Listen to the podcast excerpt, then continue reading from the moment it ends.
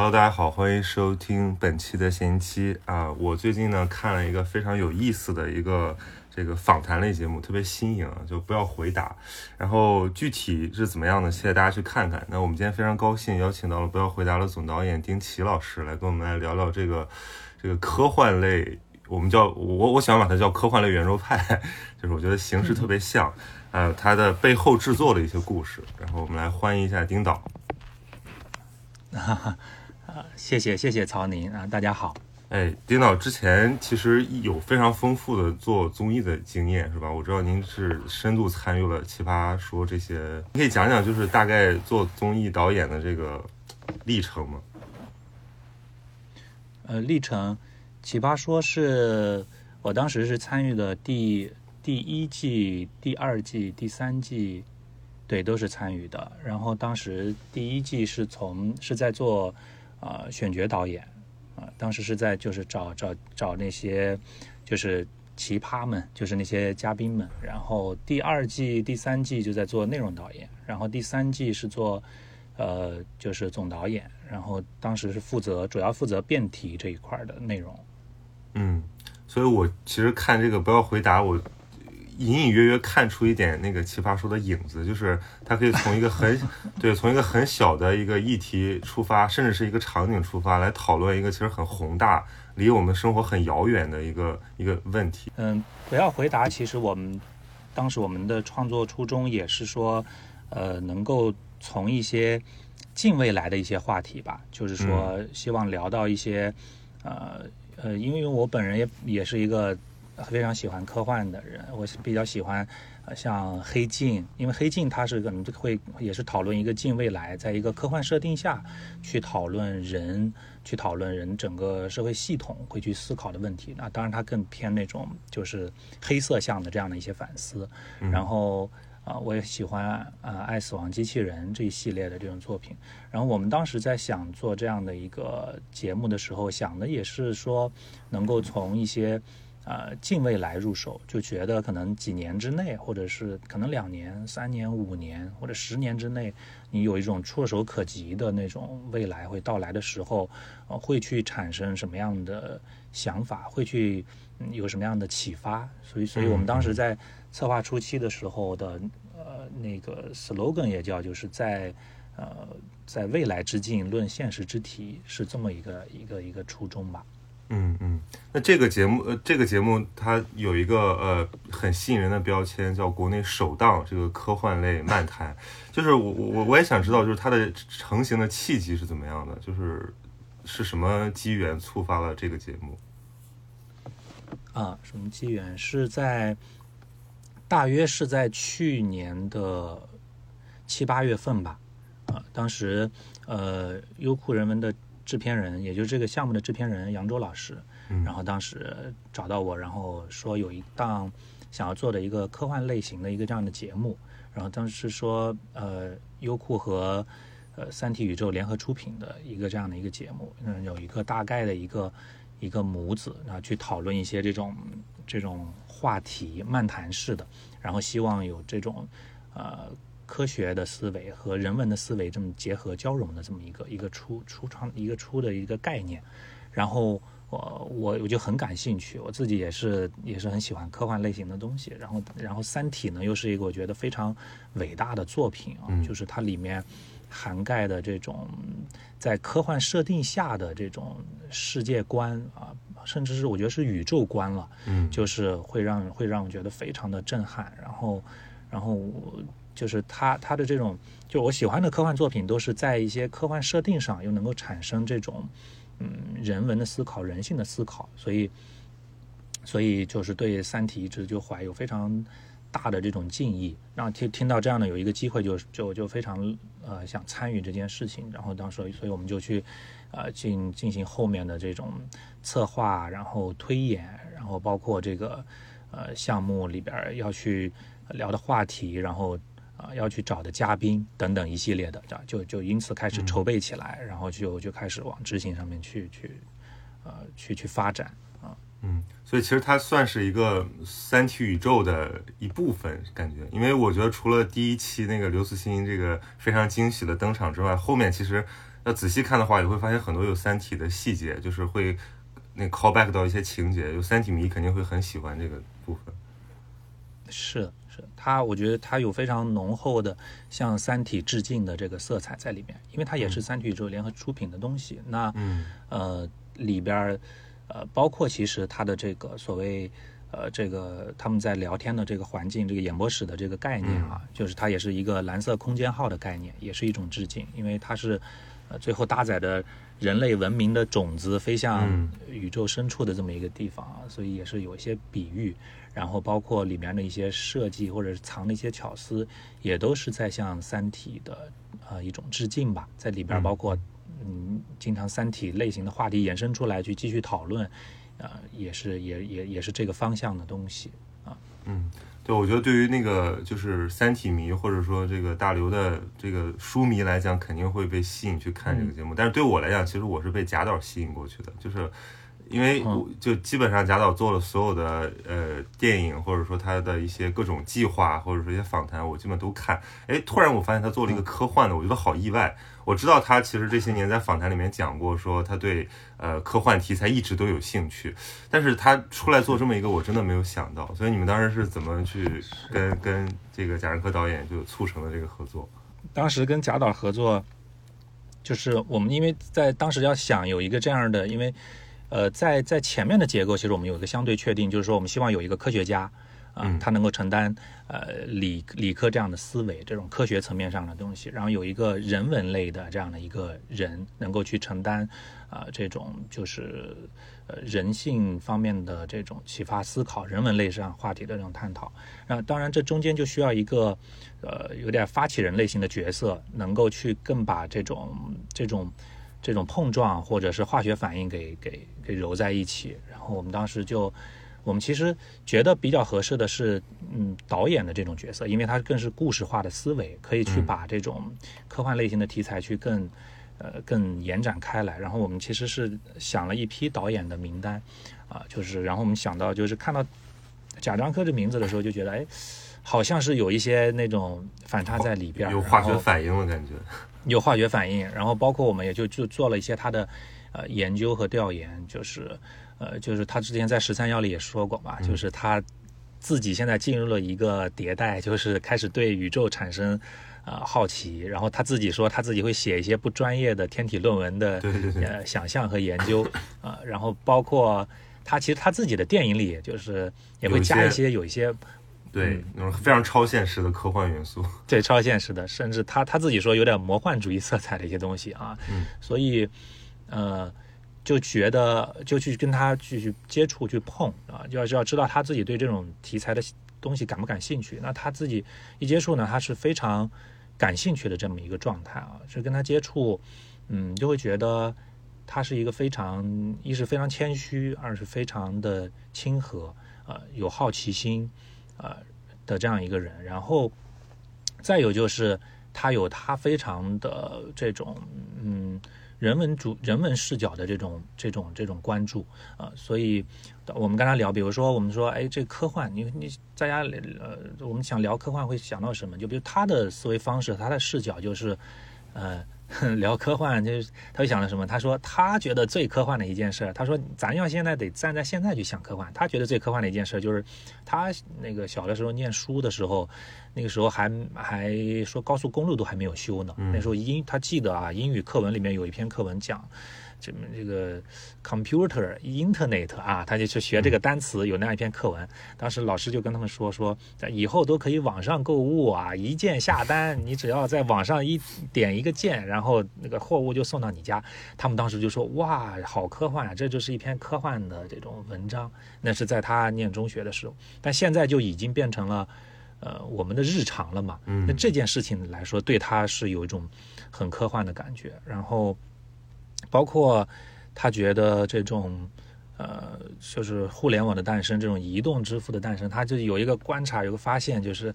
呃，这种小偷的小偷越来越少了，骗子越来越多了，就就他的他的思维方式就是这种啊，就是就是他小五小五这种小五少了，就是这种的，所以我们就觉得他他很好的一点是可以把一些科幻里面也许呃这种太飞的脚踩不在地上的这种这种这种东西，它是可以呃可以可以可以收回来的。然后我有种感觉就是在聊科幻的时候，他是那种能够。呃，因为科幻嘛，就是向前看，向远方看，他是能够回头看的那种人。对，嗯，就是他会去注意到，比如说，当我们已经去讨论这种无人无人驾驶，已经讨论到这种未来汽车的时候，他会去呃想到那些因为跟不上技术的进步而会被落下在身后的那群人。这个是我们觉得他很可贵的地方，然后也是觉得能在这个节目当中。有闪光点的地方，啊，所以就就达成了合作，啊，对，所以我觉得这节目肯定你看它的这个切入点就是特别难做，因为你要是聊太硬，对吧？一般观众他不知道该这个概念什么意思，或者他不是科幻迷，你上来聊基地聊什么，他完全就无处着力。但如果聊太软呢，估计那些比较高知的群体他又会觉得。啊，你这个东西我都知道了，没什么意思。所以我觉得其实这个主持人的这个角色特别重要。贾导他给我一种感觉，就是他特别感受性，就是他可以把一些很硬的东西接过来，然后但是说到人的心里。比如说，我记得他里面讲，他说他觉得很科幻的一幕是他当时没考上学，去那个回太原学画，然后呃冬天特别冷要拉煤，然后天上飞下飞过一个直升机。他说那一幕他觉得都特别。特别科幻，就是特别特别，他很想把那个地方东西拍下来，这一下子唤起了其实观众心中很多的那种就非常超现实的场景，对，所以我觉得这个可能是让这个节目显得非常有亲和力的一个原因。对对对，他的他导演嘛，想法都是非常有画面感的，然后就像你说的，他的感受力很强啊，一些一些细节都能够引起他很大的感受。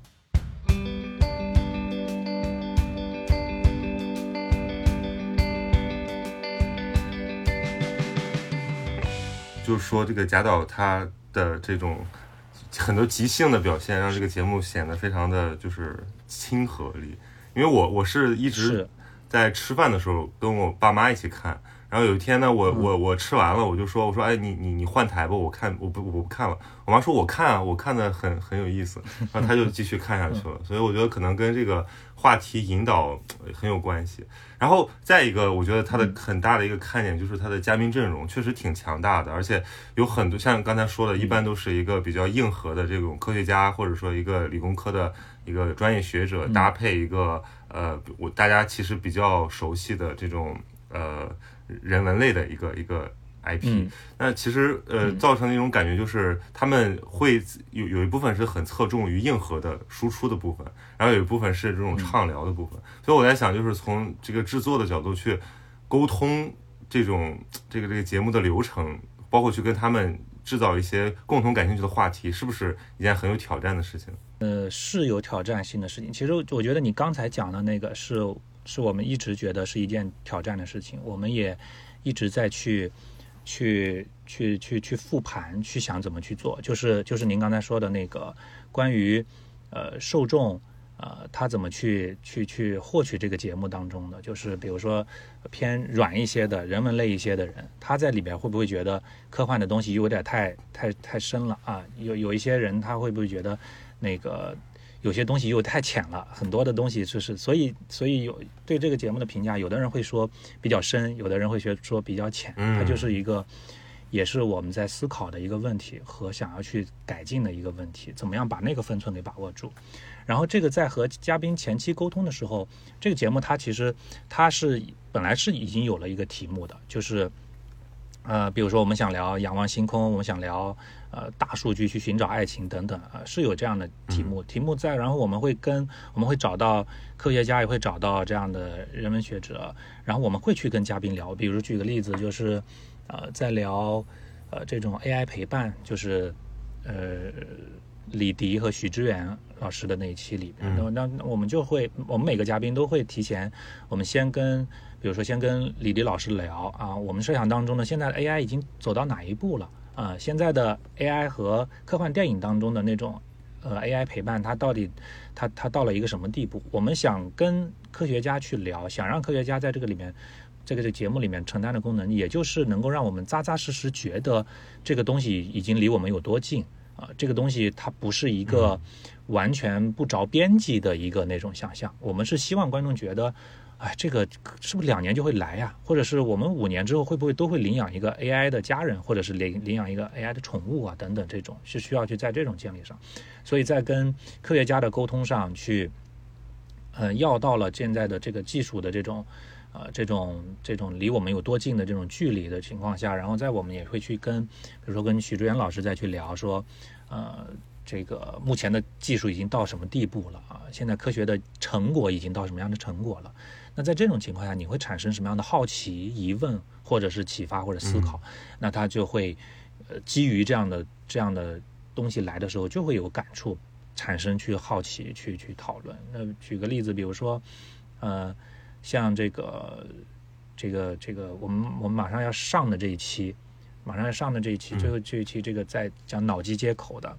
然后脑机接口的那，这个我们的这个科学家他是他是他们他们现在研发了一种叫非侵入式的这种脑机，就其相当于就像戴一个手环一样，戴了这个手环之后呢，呃，我就可以控制一个机械手臂，一个机械手臂，然后你你的在非常短的调试下，你的手张开，那个机械手臂张开，你手合上，那个机械手臂合上。然后我们这期的嘉宾是刘琴老师，呃。所以，这个科学家的观点，他就会觉得这种半机械人呀是终将来的啊，只是说看咱们现在呃进步到什么程度，消化对消化几年。那这个这个观点其实是很容易冲击到这种，尤其是这种哲学家的这种思考的啊。这不就是就跟那个有趣的那个那个那个那个那个问特修斯之船是吧？我们一块一块的把甲板换掉之后。那还是我是不是我们了这样的一个命题，所以他们就很容易的在这种科幻设定下去讨论起来。所以其实是要通过大量的这种前前采工作来确保这个嘉宾他们的这个兴趣点能交叉才能聊起来。是的，而且我觉得您刚才说就是。呃，因为其实现在做科普的内容也蛮多的，那就会从从我从一个观众的角度来看，我觉得会有两两种尴尬，一种呢就是呃太硬核，就是我一直在听概念，然后在听技术，在听前沿讲座，我会觉得这个离我太远，然后非常的就是陌生，就是我其实进入不了他说的那种带入的那个语境。还有一种呢，就是那种散散漫的聊，就是因为没有太强的这个根据，所以导致最后聊飞了，就变成唱幻想了。所以我觉得其实看这个节目，我觉得比较动人的一点就是，呃，我在有几期里面看到那些科学家或者说那些这个呃学者们，他们会带入自己的情感，比如说你刚才讲到那个呃聊 AI 那期的那个。那个李迪老师，他就说到他自对他自己的那种感受，我觉得那个东西是挺动人的，因为就是一个科学家，他其实一直投身于这个事情，但是他可能回望，他也会产生很多人的情感，非非常柔软的东西，然后那个东西就可能被被贾导他经常会讲自己的经历嘛，被诱发出来，我觉得那部分是非常精彩的，这个很高光的一些东西。对，可能因为我我是一个文科生，我看这个其实我并没有期待他说，呃，有有会对这个技术有。变得多么懂，我可能了解一些新的概念，或者了解一些趋势，大概有一个数。但我更想听到的是一个呃感情上的一个一个一个态度，或者说大家的一种看法。对，其实还是很价值观的一个东西。是的，我我们也很庆幸，就是在这个节目当中找到或者是说遇到了一一批这样的呃科学家啊，就是我觉得从我自己在做这个节目来说，也颠覆了一些我对科学家的。一些认识，嗯，认知就是，嗯，就是我认为科学家他们都是非常理性、非常的这种客观、非常的这这样的一个角色。那当然他也会很有情感或者共鸣，这是我觉得我以前的认识。然后在这个节目接触里面，我觉得他们他们是非常浪漫的，就我我会在他们身上有看到浪漫这个词，然后也非常的有情怀和理想啊，就是。我们基本上所有的科学家都是这个样子，就是让我们好。还有就是我会在他们身上看到一种少年感，这个也是我我非常意外和惊喜的地方。举个例子，比如说，呃，这其实都是张双楠老师还有李迪老师，他们在现场录制的时候，穿一小小小小小那个 polo 衫，然后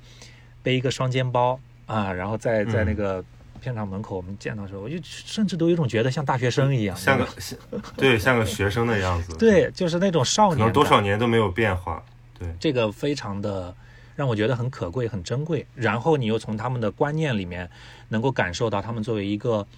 人、作为一个科学家，呃的思考，呃，这个里面都有很多的地方非常动人。你像张双南老师，其实他在他作为一个天文学家，他作为一个天体物理学家，他看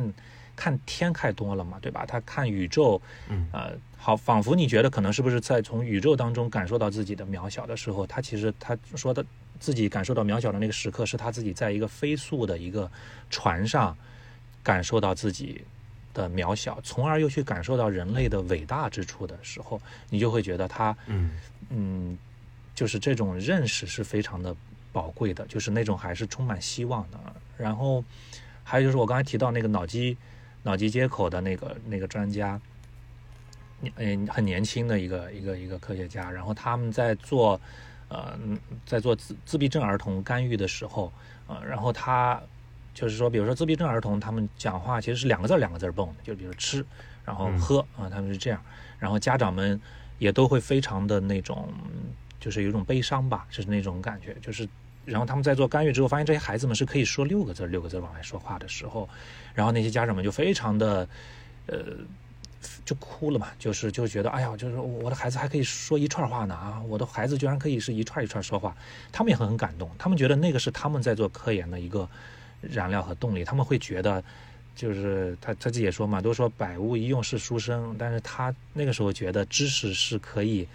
帮助到人的，嗯知识是有力量的。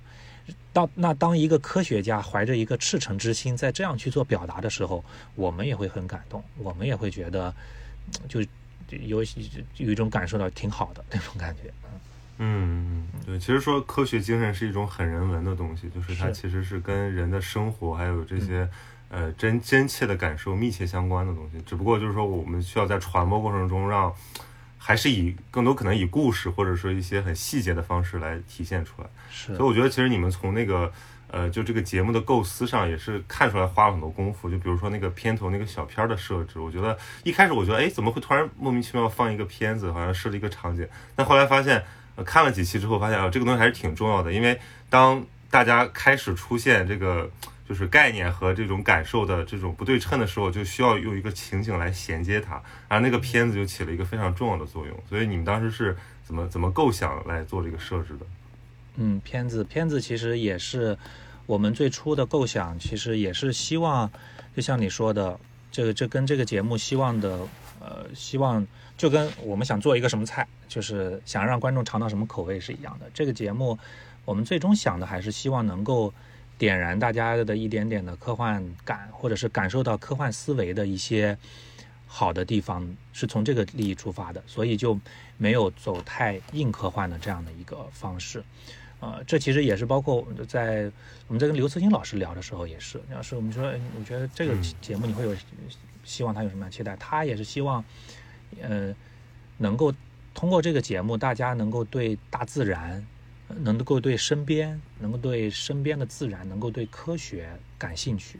呃，能就是这个节目的意义。所以我们我们也是想朝着这个方向，尽量把这个东西做的呃由浅入深的，去让大家能够感受到科幻思维的美感啊、感受到科幻的美妙之处，这是我们的一个一个初衷。那基于这个初衷下，所以我们就想要加一些手段进去，比如说像你说的前面的一个科幻小短片，我们是希望这个科幻小短片能够。呃，起到两个功能，就是说，第一个功能能够交代这一期我们想讨论的一个科幻设定是什么设定，啊、再一个就是能够让大家啊、感受到一些科幻的色彩吧，或者是科幻的美妙之处，呃，就是在一个在一个科幻感觉下，然后再往下进行这种科幻漫谈里，嗯然后，所以也也一直在去再去再去进步吧。这个这个这个就是这个科幻科幻短片八支嘛，表达了八个这样的话题，嗯啊也在也在也在不停的再去收到反馈、调整、修饰啊、就是这样。嗯嗯，就是让人觉得，呃，就是那个这个有的，其实我觉得看起来，哎，马上就带入情景了。比如说我刚才看这个讲表演这期，哎，我觉得那这个这个就突然有一点感觉，就是他那个矛盾更更激烈。但有的就会觉得说，哦，其实我我并没有真信他，我只是接受了你这个设定而已。就比起比如说我们刚才讲到黑镜啊，他上来就是给你说我们就已经在这么一个环境下，然后他的故事线就展开了。那个比起来那个感觉还是要弱点，毕竟它只是一个非常短的小片子，而且可能也真的没有办法花那么多精力去去制作。嗯，对，有很大进步空间。对对对对对。对，然后而且我觉得就是因为那个贾导他本身就刚才讲的，我们他喜欢在他的电影里面加一些这样的呃就魔幻的元素，包括其实我觉得《山河故人》到最后就已经有点科幻感了，虽然他并没有强调这个部分，但是我们已经看出来，这明显就是把时间轴拉长，让人的感情发生异化之后，然后你再来讨论啊，到底什么是家，什么是爱。所以我觉得就是呃，想在这么短的一个综艺节目里面去制造这种就是跨度，其实还真的是一件很有挑战的事情。嗯嗯，是的。对，贾导这里可以 插一个贾导的一个小小故事。当时他采访聊的时候，我我觉得他本人就是一个有好奇心，然后然后很有有很有科幻想象力的一个人吧。我是这么就，因为他讲了一个故事，就是现在也当然也没法求证。他说他真的见过飞碟，啊，是，我说是真飞碟嘛？他说是真飞碟。我说怎么见的？他说，呃，他在从北京呃开回山西的路上，是在路边吧？是在高速路边还是不？反正就是在一个路边，他当时看到一个不明的飞行物，啊，然后那个飞行物他就是。就是跟着他的车，然后划过了一个一个地方，然后，然后他就他就看，一直看，一直看，然后他说那那一定不是人人类目前的可造的飞行器做出来的东西啊，但是他就是看，然后还还还还盘旋，还是形成一个这种弧线在那里。我说真这这么这么那个这么真的吗？这么可视化的吗？他说对，他说他非常坚信自己见过飞碟，嗯，眼见为实，对，眼见为实，别人怎么？就这种这种就是他别人怎么跟他说他都不愿意就是 否认，因为你这个自己经历过。对啊，这我觉得所以他在非常奇奇妙的体验嘛，也是。对，所以所以他在那个什么三峡好人后面加一个起飞的一个 火箭，其实我们当时你不仔细看的话，你会觉得哇，这画面很和谐，但你要仔细一想，说这什么东西，这一个特别违和，但其实那个那种魔幻感就出来了。对，所以也是很很艺术的一种手法。我就我就在想，其实像小片这种。呃，形式你们估计也考虑过很多，包括一些关键词的解释，包括一些这个段落的划分。其实你可不可以给我们介绍，就是当时还考虑过哪些就是节目的表现形式，就是来呈现这种漫谈类的科幻节目？嗯，表现形式，表现形式，我们当时其实，呃。还想过，就是说，因为这个其实现在也加了一些些，因为我们小片算是出来了一个头儿。我们当时还希望，本来想着说，就是更更科幻故事接龙的一些感觉，比如说就让嘉宾们去更呃，就比如说怎么说，比如一个科幻设定出来了，然后我在这个科幻设定下，我想的科幻故事是什么？你再顺着我的科幻故事再去讲一段科幻故事，每个人这样科幻故事来一串这样的接龙，从而以达到。呃，当然，你讲的故事一定是代表着你的科幻观或者你的科幻思考的这么一个方式去，对，其实目的也是为了希望让这个事儿有趣起来，然后让大家觉得是不是很有意思，就听下来。啊，最后也经过测验，很难啊，很难很难很难，就是就是我们自己也去测验嘛，导演组也去测验一下，就是感觉就是你这个如果编不好的话，其实是是很容易编的很比较水的这种状态。然后对对对，然后再一个，他就他会很破坏漫谈的这种感觉。啊，因为还是希望这种漫谈是一种，呃，大家也是一种这种，嗯，不是太严肃，它是一种闲聊天的这样的一个状态，但是存着一个很感兴趣、很好奇的这样的一个状态，聊着聊着，但是又聊着一些觉得，呃，听着有时候可能会起点鸡皮疙瘩，或者是觉得那种未来的这样的一些事情，嗯，想营造这样的感觉，嗯，对，这是这是一个。大概也就是这样，因为其因为它毕竟是一个漫谈节目，所以就没有想加太多的设置了。嗯，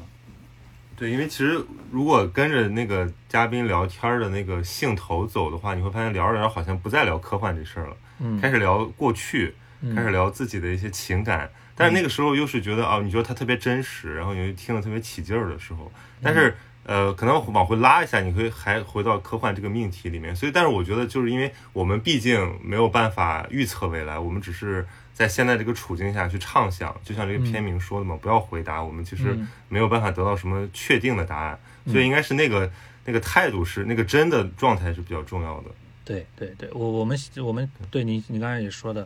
特别好，就这个名字不要回答。其实我们想的也就是说，不下不下定论。就这个节目，如果它能够。呃，开一个小口儿，让大家去讨论，就讨论起来。对，比如因为觉得他们讨论的挺有意思，从而去讨论起来，就是我们比较想达到的一个目的啊。因为李迪和许志远他们讨论，觉得我们有没有一天会领养一个 AI 家人呀？要不要给他办个身份证啊？我们跟我们跟 AI 那种伴侣相处是一种什么样？大家也觉得哎有意思，去想一想，去讨论啊，从而产生一些新的。启发和思考，这种新的启发和思考又能够作用于当下的生活，那我们就觉得是，嗯，一件非常好的事情啊，也是想奔着这个东西去去去努力去做的。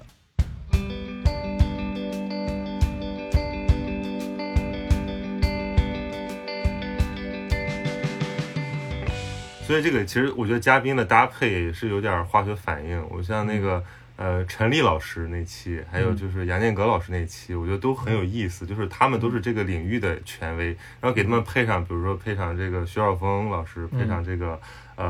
这个啊，尹烨老师，就说哎，突然产生了化学反应，说哎，他还可以，他原来还可以聊这个。就是你们当时在配嘉宾的时候是怎么考虑的？是先定谁再定谁？一般都是对配嘉宾的时候就是要呃，我们一般先是。因为题目出来了，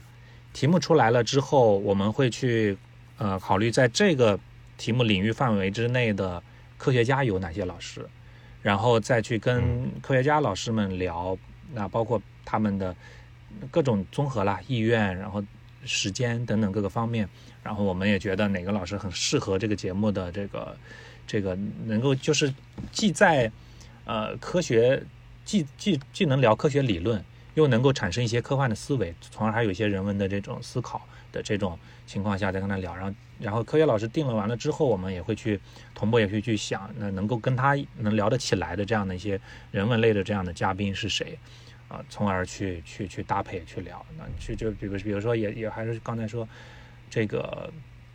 我们在聊许志远老师的时候，我们也许会给他就说，哎，这种关于这种 AI 陪伴的类型的题目，或者是关于什么的题目，你你的你觉得哪个感兴趣，哪个更想聊，更好奇，那他就更想去聊人与人之间关系的这样的命题，那他自然就很容易和李丽老师会产生火花啊。那比如说，嗯，呃，你脑机接口很容易就聊到生死、永生这种更哲学系的命题，那刘琴老师他自然就会更喜欢这样的话题的这种聊天。所以还是从一个很很庞大的一个就是选择之中去选了彼此感兴趣的人，所以我觉得这个来参与的嘉宾都多多少少还带着一些很个性的表达欲，而不是说就像一般的那种就媒体采访也会问一些这样的问题，但是可能大家就会水一水，但他们这些都还是给出了一些自己比较生动的一些答案。对对对对，他们就我们就是想要其实营造一个聊天场，让他们自己聊的也很开心，就是他们自己也很感兴趣，想聊这块内容去聊。对，那挺难得的。那他们跟贾导之前就也不都是完全很熟的，是吧？不不不都是很熟，他们就是有些甚至是第一次见啊，有些甚至是第一次见。然后所以他们，嗯，您说，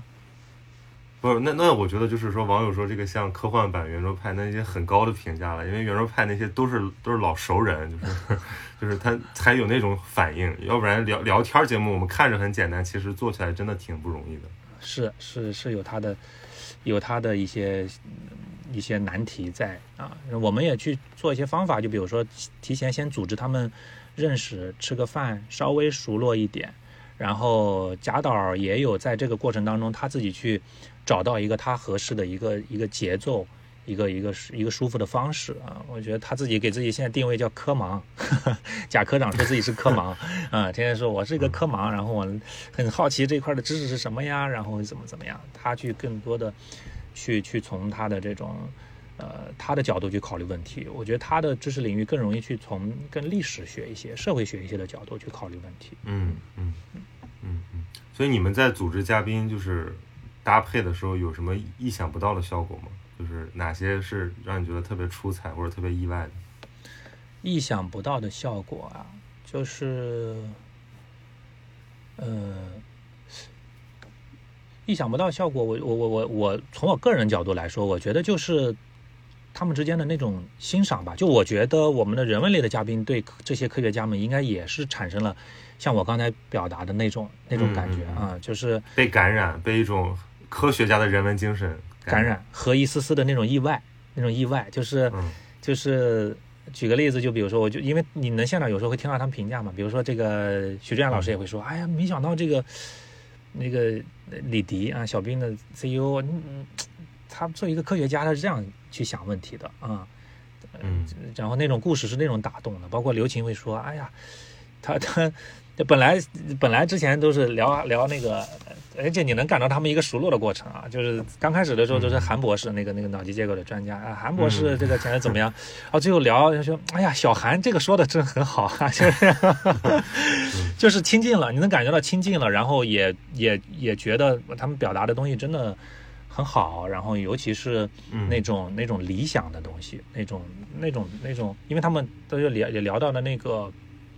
Coco，就是那种呃《寻梦环游记》，然后就都聊到的嗯大家对电影的看法，他们怎么去去思考问题，然后找到生命当中包括呃生命当中的火花，然后等等那些，就都会让他就就很欣赏吧。我觉得那种彼此的欣赏的建立，也是在这个节目当中建立起来了啊。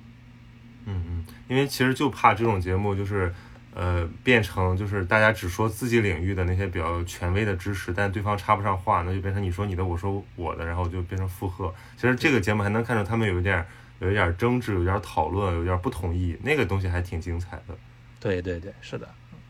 对对，所以我我我想问，其实您之前做那个奇葩说奇葩大会的时候，其实我我知道辩论这个形式，它天然的就具有就触发争议的这个这个这个特性，但是一个漫谈类就不会。那所以其实你从那就是辩论节目的那种经验，有没有给你在做这个漫谈节目的时候有什么帮助？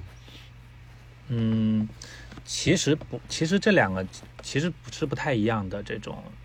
嗯方式，嗯，因为辩论它更是一个议题，然后这个题目它一定是有要有双方的持方，然后这个双方的持方就是再再去呃再去感受一个辩论题目的时候，一定要去感受这个双方的持方里面的内容，它是不是一个相对均衡的一个状态，因为它如果特别一边倒，它也不是一个输，所以辩论它更是一个平衡的感觉，它更是一个你要去考虑一个先是一个横向，再是那个横向下面的那个纵向的东西，然后每一方会在一个持方内，他们的这种辩论会不会是咬合得住的？就是在持方内，他们是不是能够在一个频道上的对上话的？因为他还不能各说各话的这样的一个一个嗯一个方式的这种聊天，就是所以他的他的这种平衡感是一个蛮重要的。他只有是两边都很精彩啊，然后然后你听一个辩论节目，你会觉得哎呀，你你三分钟前觉得哇是这真有道理，然后一会儿一会儿过一会儿听到反方说哎呀这个我觉得也真有道理，来不及思考的感觉。对对对，这个是一种辩论的感觉。然后漫谈的节目，它更多的我感觉是一种攀谈的感觉，就是你好像是嗯嗯是本来是一个没有起一个什么样的具体要要去针对辩论性的话题，只是一个咱们今天要起一个这个题目聊天，然后你聊着聊着，它是一个看似一个漫谈，但其实聊着聊着，接着往下深入，然后追问，然后再往下深入，再延展，再去思考的这种感觉。所以它其实内核上，我觉得区别还是蛮大的。嗯嗯，所以其实漫谈类的也更不好设计，就是对很多时候真的要看化学反应。对对对，它那个分寸，嗯那个分寸更难拿捏一些，它很要去去感，就是那个场子里边儿那几个这个那个化学反应，那几个人聊起来了，那几个人呃投缘，越聊越嗨啊、然后是这个嗯往下深入的那种感觉。嗯，所以我们看到了这个，比如说四五十分钟的长片，其实你们就这个谈话的这个实际长度有多少呢？有两个多小时，两个多小时，哦就是嗯不到三个小时其。实还是还是把它其中比较那个出彩的一些地方给给给剪是的辑过。是的，是的，是的，嗯就是尤其是相对陌生一点的人，我觉得他们还存在一个熟悉的一个一个一个阶段，就是就是更他他他都会有一个过程，你基本上每一个这种两两到三个小时的，它都有一个，呃，就是渐渐熟络，然后渐渐渐渐那种聊得更更攀谈起来的那种感觉。往往它其实进入一种攀谈的状态，就是我们就会觉得很舒服。攀谈就是你一言我一语那种那种顺着那一个话题往下深入起来的时候，那种就会比较进入一个舒服的状态。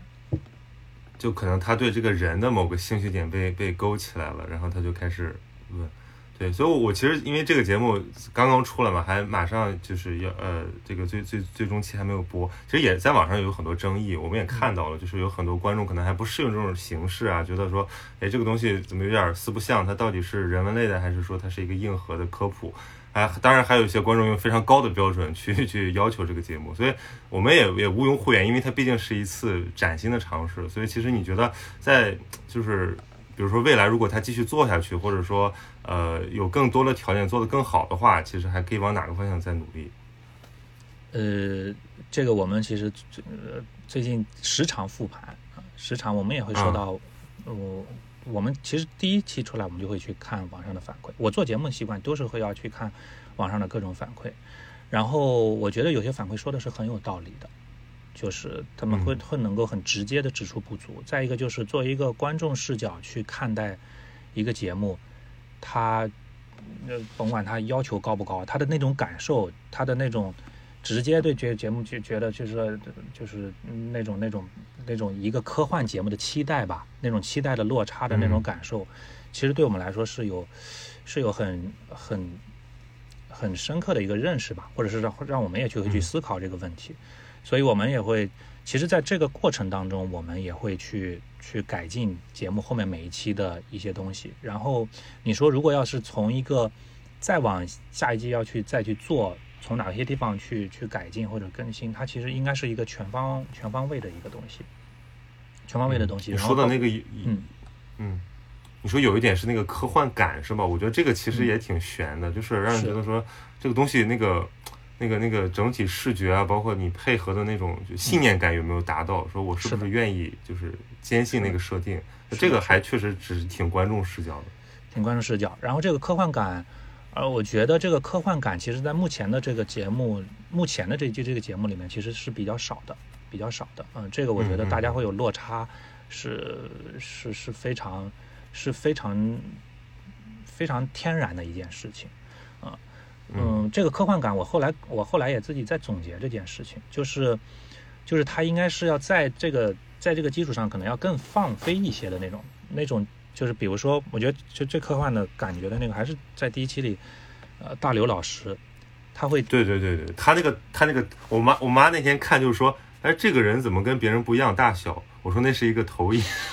然后一下子我觉得哎很有意思，就是反而是他不在场造成了一个非常强烈的科幻感。对对对对对对，那个那个那个装置吧，我们本来为了解决一个异地录制的问题啊，然后我们在他的那个，因为他是在阳泉录的，我们在阳泉又安排了一个组，然后他面前有三四块屏幕，模拟现场的每个人嘉宾坐的方位的 每个人的一个单机位。所以就会能够变成他在这个屏幕的时候，我们还去测量距离。就比如说，你现在来看一下贾导哦，看一下贾导 啊，然后你现在看一下这个张双楠老师哦，看一下张双楠老师。就是你面前如果大屏幕你会变的话，去模拟一个匹配的这样的一个一个身位吧。就是这样的话，在现场的时候，虽然他在那个地方，其实我 我我当时听有些同事，包括一朋友说，你不仔细看，你以为他做现场呢？就那有时候那个胳膊 在那个对对对对，然后。然后他的那个一个是这个东西算是，算是反而有点有有有趣了一点的，有点科幻的感觉。再一个就是他的那种思维方式是很科幻的，就是那种因为讨论到光年的概念，因为知道光一秒钟可以绕地球七千二百之后去产生的那种想象，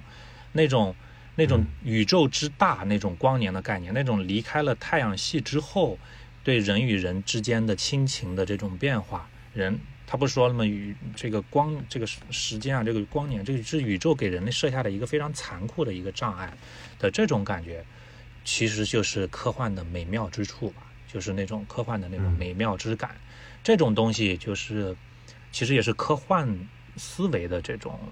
就是我们想做的那种火花能展开的东西。但这个东西我觉得现在少了，就是还是少了啊。就是其实像李迪老师他他也也讲了嘛，就是他作为一个理科生。作为一个研究，就知道它里面的那些算法啊，那些 bug 会出现在，这是一个非常理理科思维的这样的一个科学家。他在发现小兵有 bug 的时候，迟迟不回应的时候啊，去研究算法也着急，这怎么系统怎么出错，然后怎么，然后突然就问说：“小兵你还在吗？你还好吗？你还在吗？”咔，他出来说：“你别担心，我还在呢。”啊，他。当他已经知道这是一个算法，也只知道是那些数据的时候，但是这个东西依旧还是能够触动到他的时候的那种、那种、那种感、那种感情，那种人类喜欢习惯把一些东西当有情生物的那种感情，就这些方面的东西，那种科幻的美妙之处的东西，我觉得是需要是需要在更多、更加强，就更多的让观众去感受到科幻之美的吧。就我觉得让观众感受。科幻之美这件事情做的目前还是不足的，嗯，所以要用方法去。对对对，所以我觉得这个也是，嗯，就是科幻跟科普的一个很重要的区别。就是科普其实，因为国外有很多这样成熟的节目，就是比如说科学家他，呃，是这个呃一个纪录片的主讲人，或者他干脆就是一个节目的主持人，就是他可以直接对观众输出。但那个东西你会觉得它离科幻还还还还不一样。科幻里面有一些浪浪漫主义的东西，就是让你觉得，呃，尽管。是这样，然后人依然有一部分就非常那种就不可知，或者说非常这个感性的东西，是是你靠算法、靠公式无法这个企及的领域。然后那一部分其实是还挺高贵，虽然虽然很脆弱，但又很高贵。那那个部分就就像你说的科幻之美，可能是我们只有在一些非常杰出的科幻作品里面能感受到。比如说像《三体》就会这样，就是有的时候你会你会感慨，就是说啊，人类这么渺小，但是人类又非常高贵。是。是的，是的，你说的很对啊。然后包括我很喜欢的一个电影就是《星际穿越》，呃，《星际穿越》，然后他们就是那一行人，呃，他在他当时跟他女儿之间有了隔阂，他去去去到太空当中，一行人去到一个星球，去到一个星球，你再看你你知道，因为引力的变化，时间会变得不一样，然后在面临一场危机之后。你都没有，你只是感觉好像是一个小时的一个危机。当他们回去的时候，一切都已经变了，对吧？他的他们的同事变成了一个，好像是二十七年过去了，还是多少年？我有点忘了。反正同事已经胡子都白了。然后再看，呃，远方的亲人发来的那个 video，嗯，这个儿子已经长大了，女儿也已经长大了。那个时候，那个就是那个就是科幻作品里面能带来的美感了。嗯嗯嗯。其实说白了，讲的还是人性，就是科学是一个设定，因为人毕竟都是有限的生命，我们没办法去畅想那个自己呃死后多少多少年的事情。对，就那个，我觉得尺度的变化还是挺，呃，给人内心的冲击很大。而且这个如果把它放到综艺作品里面，就更加有挑战性。是，对，所以我想知道，比如丁导，你做这种，比如说其实挺跨界的内容，对你自己有没有什么？很很重要的一个改变，就是包括你要去学习的东西，你要去强迫自己，嗯，明白，改变的思维，明白，嗯，嗯，我我其我我其实不是太有这种这种跨界的这个概念吧，就是嗯，就是对于我来说，因为本身我也很喜欢科幻啊，或者是说我觉得有点巧吧，因为我也我之前也做过，就是你看，就像你说辩论类型的。节目，那我我大学的时候又是辩论队的，但是我觉得这也算也是巧了啊。然后，然后也做过职场类型的节目，讲职场关系的。然后这也是科幻类型的节目。然后其实做做每一个节目都是都是要前期去做很多功课，要去去想这件事情。然后，然后我我我在做这个不要回答的这个过程当中，我不觉得是一个苦的一个过程，就是。嗯，就是当然会要去解决很多很多难题，呃，但是整个这个题材，我还是很很很很喜欢、很感兴趣的。然后你在阅读到很多科幻作品，然后感受科幻的那些东西的时候，你还是会很很愉悦的，很很欢喜的。然后，然后，然后再再去再去策划这个节目，然后你希望传达什么？然后最后观众有没有 get 到？啊，然后有人 get 到了，然后那个整整个这个过程都都都还好，所以我不是太有那种跨界的感受。就比如说这个是一个我特别特别陌生，然后或者怎么样，或者是说我们是在处理每个题材的时候，都是要先先学习相关的这种领域的知识，去去恶补啊，去去这方面的知识，嗯啊，然后当然了，在在以以前的一些积累的一些前提下，然后再去学习，再去研发打磨，嗯，这种。嗯嗯，所以您作为这个节目的，就是这个整个节目的导演，其实你觉得最重要的那个，就是要统筹和控制的是是什么？是它的整体调性，还是说就是每个每每每期之间的这个平衡？因为我感觉好像每个话题，呃，延伸下去都可以讨论很多东西，而且每个每每期的嘉宾他自己的特质也不一样，就是让它形成一个调性统一的节目，还挺难的吧？应该。嗯，最其实就是对对这个节目的一个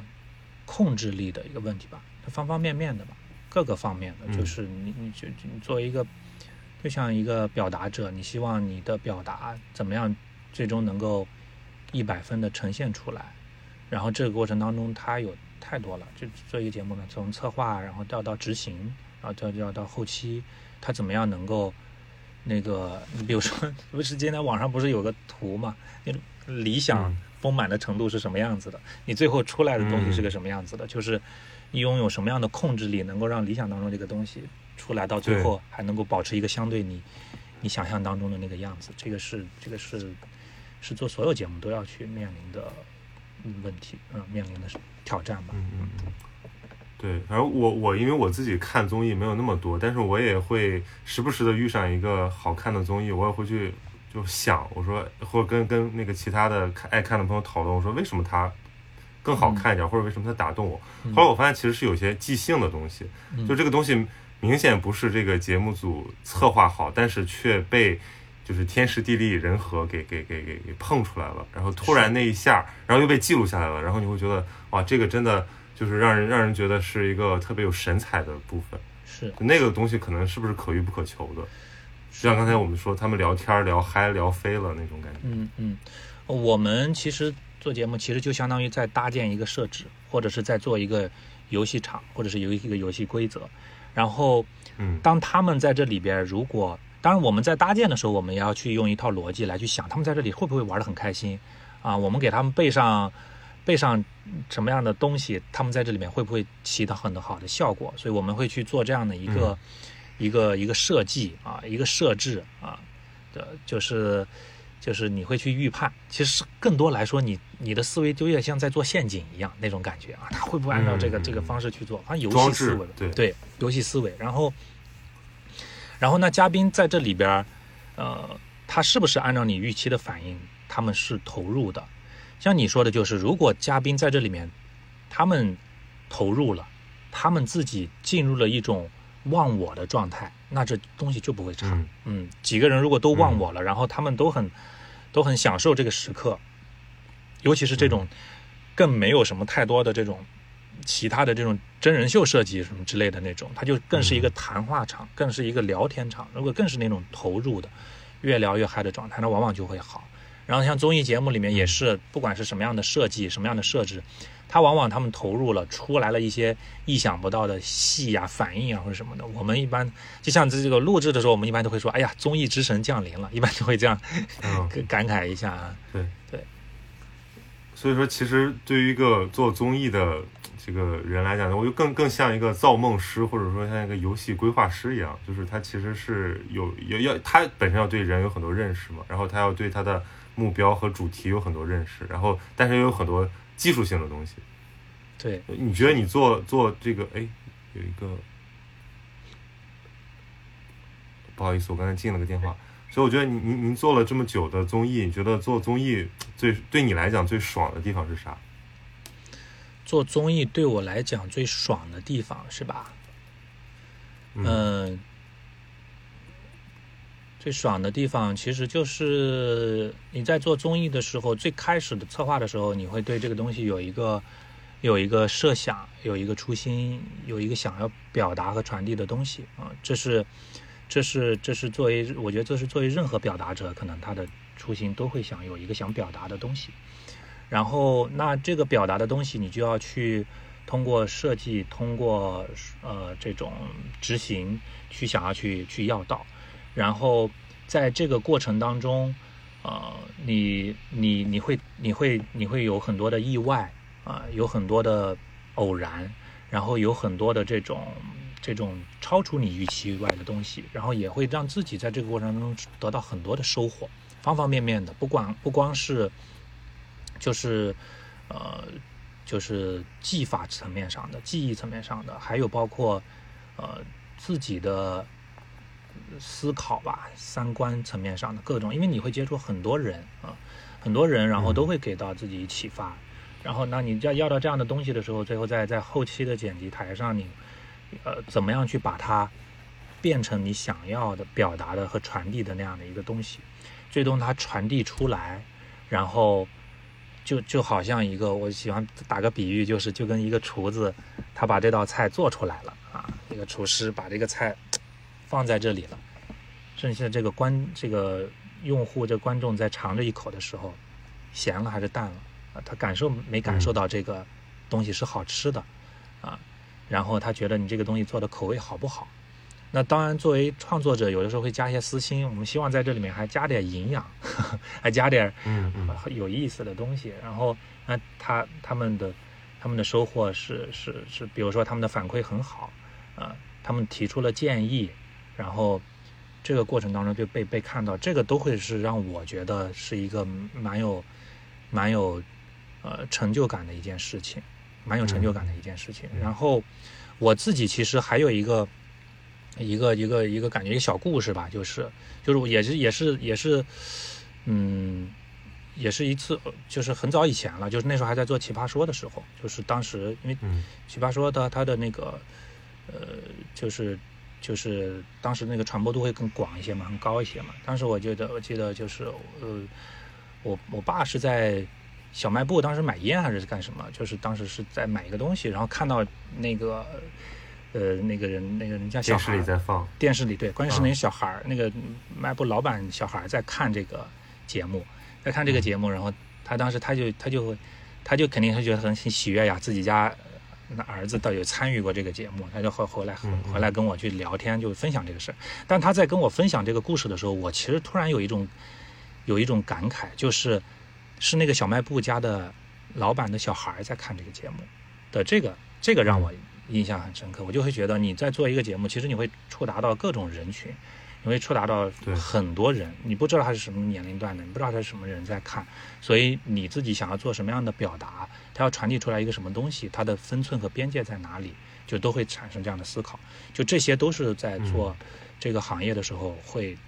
自己会去想、会去启发的事情。对对对，其实就这就说到那大众传播，它其实也有一些，除了它是一个娱乐品，它其实还有很多这种呃非价值输出啊，包括教育功能。就是有的时候，比如说突然有一个读者，或者说有一个什么观众站到面前来说，当年我就是看因为看了一个什么什么你做的东西而怎么样有一系列改变，哇，那个时候你会觉得，呃，这个简直是这个非常非常荣幸，或者说非常非常荣幸的事。呃，很很，对对，甚至是会觉得非常谦卑。其实因为这个是一个集体创作，或者这个是一个，呃，我只是表达了我自我，但是却对你产生了一些很积极的引引导。嗯呃，这个东西也不能完全归功于我，所以我觉得这个可能是就是做任何表达者，尤其是大众传媒表达者，他的一个一个一个一个殊荣吧。对，嗯虽然这个挺艰苦的，你要你要能形成一些风格和一些嗯这个自己节目的回路。嗯，燃料，这也是一种燃料吧？我觉得。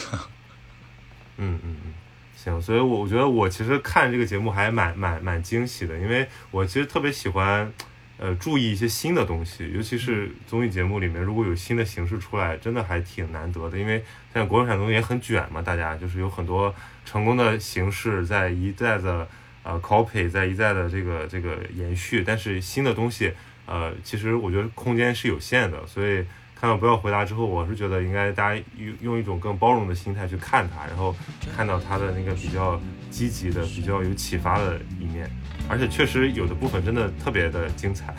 属于这个别的节目里面没有的精彩。谢谢。